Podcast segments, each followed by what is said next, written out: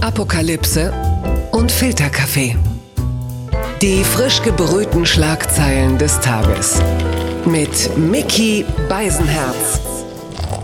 Einen wunderschönen guten Morgen und herzlich willkommen zu Apokalypse und Filterkaffee, das News Omelette. Und wenn Sie heute Morgen, äh, sagen wir mal, etwas schlecht aus dem Bett kommen, weil Sie Frustsaufen gemacht haben, dann sind Sie womöglich Alexander Sverev, der etwas überraschend das Finale der US Open doch noch verloren hat. Er hätte der erste Deutsche seit Boris Becker 1995 sein können, der die US Open gewinnt. Aber, tja, gut, so, ne? So ist es halt manchmal. Und wie Sie schon äh, hinter mir gehört haben, bin ich auch heute nicht alleine, um die Nachrichten, die Schlagzeilen und Meldungen des Tages zu beurteilen und zu bewerten, denn ich habe einen wunderbaren Gast. In meinem Leben ist sie mehr als nur ein Gast. Sie kennt sich mit allem aus, was von Nachrichten wert ist. Es ist Niki Hassania. Guten Morgen, Miki. Guten Morgen, Niki. Niki, ähm, ich kann gleich eine tolle Meldung äh, verkünden, denn wir haben diese Woche Unterstützung von einem Werbepartner. So, und jetzt kommen wir zu Die Schlagzeile des Tages kommt vom Spiegel. Kommunalwahl in Nordrhein-Westfalen. CDU laut Hochrechnung vorn. 14 Millionen Menschen in Nordrhein-Westfalen haben neue Bürgermeister und Landräte gewählt. Stärkste Kraft bleibt die CDU. Die Grünen können einer ersten Hochrechnung zufolge deutlich zulegen. Die Kommunalwahl ist vorbei und die Christdemokraten können feiern. Sie kommen auf 36 37,2 Prozent. Das ist ein bisschen weniger als bei der Wahl 2014. Da gab es noch 37,5 Prozent. Die SPD erlitt starke Verluste, ähm, 23,7 Prozent. Das ist jetzt immer noch der zweite Platz vor den Grünen. Vor fünf Jahren hatten die Sozis aber noch 31 Prozent. Und die Grünen können jubeln, denn äh, mit 19,1 Prozent liegen sie auf Platz 3 und haben sich deutlich verbessert. 2014 waren es noch 11,7 Prozent. Warum ist eigentlich die Kommunalwahl in NRW so interessant? Ich glaube, in erster Linie, um so einen kleinen Deutschland-Trend äh, abzuzeichnen. Und natürlich geht es auch um Armin Laschet. Dessen Position ist jetzt gestärkt, würde man sagen. Äh, Hätte es ein negatives Ergebnis für die CDU gewesen, äh, ja, dann äh, hätte es natürlich den Laschet-Effekt gegeben, oder Niki? Ja, ich äh, fand sehr bemerkenswert, wie äh, Norbert Walter Borjans ja. ähm, das Ganze verglichen Novabo. hat. Novabo ist das Ganze verglichen hat mit der Europawahl im Mai 2019 mhm. und in dem Zusammenhang meinte, ja, äh, also da ist ja jetzt eine Verbesserung.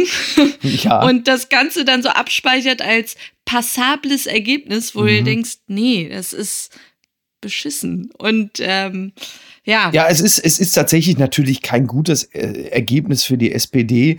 Ähm, 23,7 Prozent. Gut, da kann man natürlich jetzt auch sagen, ja, das, das widerspricht so ein bisschen dem Deutschland-Trend. Da liegt die SPD dann bei 15 Prozent. Aber äh, das ist ja Landtagswahl, äh, Kommunalwahl und eigentlich auch Bundestagswahl ist ja immer wie Mini-Playback-Show. Äh, hat nur Gewinner. Und natürlich will man dann von der SPD sich das möglichst Positive äh, daraus ziehen. Nichtsdestotrotz ist es natürlich eine Klatsche. Also zum, nach allem, was ich weiß, Interessant finde ich, dass die AfD äh, sich zwar verbessern konnte, also mit 5,9 Prozent gegenüber 2014, da hatten sie nur 2,6 Prozent. Trotzdem ist das finde ich, nicht allzu viel äh, gemessen, auch daran, wie es in einen, einzelnen Kommunen in NRW aussieht. Strukturschwach, da ist es doch bemerkbar, äh, dass äh, sehr viele doch eher den, den Grünen sich zum Beispiel zuwenden. Und da muss man sagen, also die AfD kommt in NRW ungefähr so gut an wie Sterneküche. Finde ich ganz beruhigend. Und was ich auch interessant finde, ähm, wir vergleichen das ja mit 2014. 2014 ist aber das Jahr vor der äh, äh, Flücht, also vor dem Aufkommen der Flüchtlingsthematik 2015. Und gemessen daran finde ich 5,9 Prozent, ähm, gerade jetzt auch im Hinblick auf zum Beispiel äh, Moria und, und auch, äh, was sich jetzt in, in Sachen Corona tut, da finde ich insgesamt 5,9 Prozent jetzt nicht so, nicht so wahnsinnig spektakulär. Also es ist jetzt nichts, was bei der AfD zu bejubeln wäre, oder? Ja, ähm, das war auch mein Gedanke, dass ich mir äh, dachte, dass wäre Moria jetzt vielleicht vor vier Wochen äh, wäre es da zu diesem Brand gekommen und diese ganze Debatte um Aufnahme der Geflüchteten oder die Asylsuchenden, ähm, ob dann die Zahlen bei der AfD viel weiter hochgegangen wären und ob dieser Zuwachs vielleicht auch jetzt äh, nur deshalb bedingt ist, dass mhm. die überhaupt einen Zuwachs bekommen haben, weil in dieser Pandemie haben die ja eigentlich gar nichts gebacken gekriegt. Die hatten ja eh nirgendwo wirklich mitzureden und ja. haben auch keine Vorschläge großartig gemacht, außer sich QAnon und Verschwörungstheoretikern anzuschließen. Also keine Ahnung, was da noch in den nächsten Kommunalwahlen passieren wird. Ja. Ja, aber man muss auf jeden Fall insgesamt muss man äh, vielen äh, Kommunalpolitikern wirklich mal sagen, ihr habt da sehr, sehr tapfer gekämpft. Also ich erinnere mich noch daran, als mein Onkel, der Bürgermeister von Castrop-Rauxel war, äh, Wahlkampf gemacht hat. In Castrop-Rauxel, da haben die Sozialdemokraten mit Rosen äh, überall an den Häusern geklingelt und standen dann in den Neubaugebieten so, als sollten sie live den Bachelor aufführen. Also das ist schon wirklich ein harter Kommunalwahlkampf, ist wirklich äh, ein verdammt dickes Brett, was man da bohrt und ähm, sie alle haben es verdient. Blattgold. Sie feierte trotz Symptomen. Das schreibt der Merkur. Touristin, in Klammern 26, sorgt in Bars für großen Corona-Ausbruch in Garmisch-Partenkirchen. Jetzt droht ihr eine empfindliche Strafe.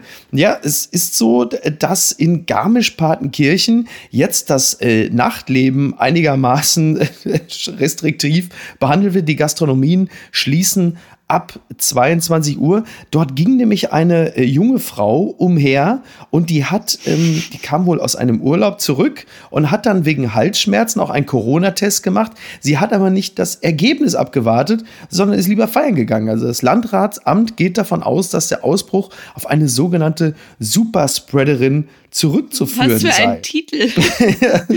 ja. Sie kann in ihre Vita reinschreiben, ich war Superspreaderin in Garmisch-Partenkirchen. Toll. Ja, ich war total geschockt. In Garmisch-Partenkirchen gibt es ein Nachtleben. Also das war mir, das war mir äh, nun wirklich. Ja, ich fand, weißt du, wo, woran ich mich jetzt erinnert fühlte, als ich einmal eine Verbindung, also das war so ein Connecting Flight als Gast nicht bekommen habe, also mhm. sehr spät dran war und der ganze Flieger hat aber gewartet, weil mein Gepäck schon eingeladen war. Und als ich dann an Bord kam, haben alle Gäste mich angeschaut und es war wirklich bis zu meinem Sitzplatz war es The Walk of Shame und alle schauten mich an und so wie das hier beschrieben wird mit der 26-Jährigen, mhm. das ist eine kleine Stadt, jeder weiß, wer sie ist. Mhm. Und ja, klar. ja, ich, ich fühle mit ihr, auch wenn sie wahrscheinlich viele infiziert hat. Du weißt. Oh ja, sie hat die Meldung, die, da, da steht auch, die 26-Jährige soll an verschiedenen Tagen durch mehrere Kneipen in der Marktgemeinde am Fuße der Zugspitze gezogen sein und dabei zahlreiche Menschen angesteckt haben. Also, es hat sie sogar der. Sie ist, sie ist übrigens keine Touristin, sie ist US-Amerikanerin, sie wohnt aber in dem Ort. Ja, oh, und der, ja, ja, selbst der bayerische Innenminister hat sich schon gemeldet und hat auch angeregt, dass es da vielleicht auch mal über das Bußgeld von 2000 Euro hinausgehen sollte sollte. Ich muss sagen, ich finde diese Anregung jetzt auch nicht gänzlich falsch, denn wissend, dass man womöglich infiziert ist, sie ist ja schon auf also sie, sie hatte ja selbst einen Verdacht und hat trotzdem gesagt, ich warte jetzt nicht ab, ich gehe doch mal feiern. Äh, das ist schon. Es war halt nur ein Kratzen im Hals. Und so, bitte. Hustenbonbon. Nee. Vielleicht hat sie einfach auch nur schlechten Tequila getrunken, deswegen, also weiß ja, was in solchen Dingern aus. Aber, äh, also ich sage es mal vorsichtig, ja, wenn wir jetzt mal die Meldung der letzten Wochen ähm, so verfolgen, ja, in welchen Regionen Deutschlands immer wieder Corona-Fälle oder Pannen gemeldet werden, dann sage ich es mal ganz vorsichtig. Könnte Corona reden? Was würde es wohl sagen? Schauen Sie, mein Platz ist in Bayern. ja, der tut mir leid, aber wenn, also was das Infektionsgeschehen angeht, muss man festhalten, Bayern ist das neue Bayern. Äh, ist aber Söders Zustimmungswerte sind ungebrochen gut. Ähm, du siehst also diese, dieser Eindruck aus dem März und April, der verfängt, ungeachtet dessen, was in seinem Bundesland geschieht. Und das sollte zumindest ihn beruhigen. Verlierer des Tages. Ist die EU Notunterkünfte auf Lesbos kein Essen, keine Toiletten, kein Wasser. Das schreibt nicht nur die Tagesschau, ähm, aber halt eben auch die Tagesschau. Die ersten Flüchtlinge aus dem Moria-Lager beziehen neue Notunterkünfte auf Lesbos. Doch der Platz reicht nicht und es mangelt an vielem. Mit Schnelltests wollen die Behörden verhindern, dass sich Corona weiter ausbreitet. Ja, es gibt äh, nach wie vor sehr erschreckende, äh, bewegende Berichte äh, aus Moria beziehungsweise von Lesbos. Dort werden jetzt neue Notunterkünfte gebaut. Sie können 3000 Menschen, ähm, tja, wollen wir das, kann man es Unterschlupf bieten nennen? Es ist schon, es ist schon dramatisch und es gibt dann auch diverse Stimmen von, von Geflüchteten, die da sagen, ich will da nicht rein, das neue Lager sieht doch genauso schlimm aus. Ich war acht Monate in Moria, jetzt vielleicht acht Monate dort, da werde ich verrückt. Und wenn man sieht, was dort geschieht und wie die Zustände dort sind, dann muss man das, glaube ich, auch alles immer mal wieder ein bisschen gerade rücken. Also ich, man, man soll die Dinge eigentlich nicht vergleichen. Ich mache es jetzt trotzdem. Äh, wir sehen ja, was teilweise so die, die Querdenker-Demos, äh, was da passiert, weil die Menschen mal ein Stück Stoff tragen müssen und durchdrehen und sich ihrer Freiheit beraubt fühlen. Und das, was wir äh, für Bilder da von Lesbos bekommen, das ist wirklich äh, dramatisch. Also das ähm, ist schon schlimm. Ich kenne den Reflex ähm, und ich gebe auch zu, dass ich diesen Reflex habe. Man sieht sieht die Bilder in irgendeiner Berichterstattung und dann wirklich dieses ganz tiefe Verdrängen. Mhm. Okay, ich habe es wahrgenommen, aber ich kann nicht weiter drüber nachdenken, weil sonst gehe ich kaputt daran. Ja. Ähm, und ich, ich habe wirklich überlegt, ähm, ich denke so oft an die Kinder hier, wie das für sie sein muss, wenn sie Masken tragen müssen, mhm. wenn sie immer hören, halt dich fern von Oma und Opa, halt dich von allen fern, fass niemanden an, trag eine Maske, wie schlimm das für die ist. Aber wirklich, wie du sagst, wenn man das auch nur für einen Moment vergleicht, was da die Kinder durchmachen, ähm, das ist wirklich nicht begreifbar. Und dieses, äh, ja, du hast es so schön gesagt, äh, Schulterzucken Spiel, wer äh, zuerst aufgibt, mhm. mit den Schultern zu zucken äh, und, und endlich handelt, das ist echt gruselig. Und das Problem aber ist, ich befürchte, die Mehrheit hat wirklich Angst um, um ja, sein Besitz oder dass man schlimme Sachen, die man 2015 erlebt hat, dass solche Sachen, ich erwähne jetzt die Kriminalitäten, äh, mhm. die da auch passiert sind, dieses Trauma, äh, man heißt alle willkommen. Es hat mich ja auch so ein bisschen, habe ich dir gesagt, an das Independence Day äh, Bild erinnert, wie da äh, Leute auf dem Dach vom Empire State Building die äh, unbekannten fremden Wesen in hm. Anführungsstrichen willkommen heißen wollten ja. und alle weggelasert wurden. Ja. Äh, ja, das habe ich ein bisschen verglichen mit der Willkommenskultur. Man hat Leute mit offenen Armen empfangen wollen und dann waren da äh, ein paar hässliche, äh, schlimme Begegnungen und dann war sofort ist die Stimmung gekippt so und dann ja. war es nee, alles dicht machen, alles weg und ich finde das alles alles sehr sehr tragisch. Es ist halt absolut hysterisch, schon fast neurotisch, was da geschieht. Also das, das ist halt zwischen die Neuankömmlinge sind alles äh, äh Ärzte und Architekten und es sind alles Vergewaltiger und Verbrecher. Schien es jetzt phasenweise überhaupt nicht zu geben. Und dann werden aber 150 oder und dann auch noch so vage 100 hm. bis 150. Ähm, also wird es dann bei 101 wahrscheinlich aufhören. Äh, begleiterlose Kinder oder wie war das? Unbegleitete. Äh, aufgenommen. Ja. Un unbegleitete äh, Kinder aufgenommen und dann dafür soll man Seehofer noch auf die Schultern klopfen oder ich. Er selber nennt es ja ein ganz konkretes Beispiel praktizierter Nächstenliebe, wo man dann sagen muss, also bei aller Rücksicht ja auf die Komplexität mhm. äh, rechtlicher Fragen und äh, binneneuropäischer Sachverhalte, aber davon praktizierter Nächstenliebe zu sprechen, ist dann irgendwo, also entweder ist es zynisch boshaft oder wirklich dumm das dann auch noch so zu sagen, finde ich, also das zeugt schon wirklich von einer, einer großen äh, Ignoranz. Übrigens ähm, gibt es ja diesen sogenannten Pull-Effekt, den stelle ich also zumindest in einer Form fest, was die äh, Flüchtlingsthematik angeht, dass es sehr viele Dove anzieht, die sich zu dem Thema auch noch melden, weil uns so ein bisschen die Zeit wegläuft. So viel kann ich nur sagen. Also wer, wer sich wirklich für die Situation äh, auf Lesbos interessiert, dem sei sehr die äh, Reportage und auch der äh, Twitter-Account von Isabel Schajani vom WDR WDR ans Herz gelegt. Die berichtet äh, dort sehr kompetent und sehr eindrücklich von dem, was auf Lesbos geschieht. Twitter, 280 Zeichen Wahnsinn. es gibt einen interessanten Tweet äh, eines Accounts namens Marshall Ferguson, der zeigt ein interessantes Bild von einem Baseballspiel der San Francisco Giants. Und dort sehen wir, also der Tweet heißt, I'd like to nominate cardboard humans watching baseball in a dystopian hellscape for Photo of the Year. Thanks. Und wir sehen dort ein Baseballstadion, in dem halt einfach nur Pappfiguren auf das Feld blicken und der Himmel ist knallorange erleuchtet. Und es äh, hat unschwer womit zu tun, Niki? Ja, mit den äh, Bränden, mit den Waldbränden in Kalifornien, äh, die, also für jeden, der in Kalifornien wohnt, ist es so ein bisschen und täglich grüßt das Murmeltier. Immer um diese Zeit hast du Waldbrände. Aber in dem Ausmaß, äh, das ist jetzt wirklich neu, dass sich der Himmel verfärbt. Äh, ich habe mit Familie gesprochen, die da lebt und mhm.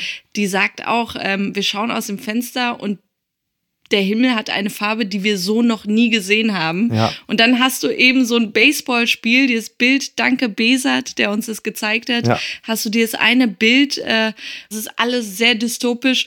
Und trotzdem denke ich mir, weiß noch, als das in Australien war. Das weiß ich als Autor des Dschungelcamps ziemlich gut, wie das war. Ja, aber da hatten wir Bilder von Koalas und Kängurus, die mit verbrannten Ohren in mhm. irgendwelchen Rescue Farms aufgenommen wurden. Und das hast du hier jetzt nicht. Und deshalb ist da, glaube ich. Du hast halt einfach coole Bilder von der Golden Gate Bridge und Blade Runner.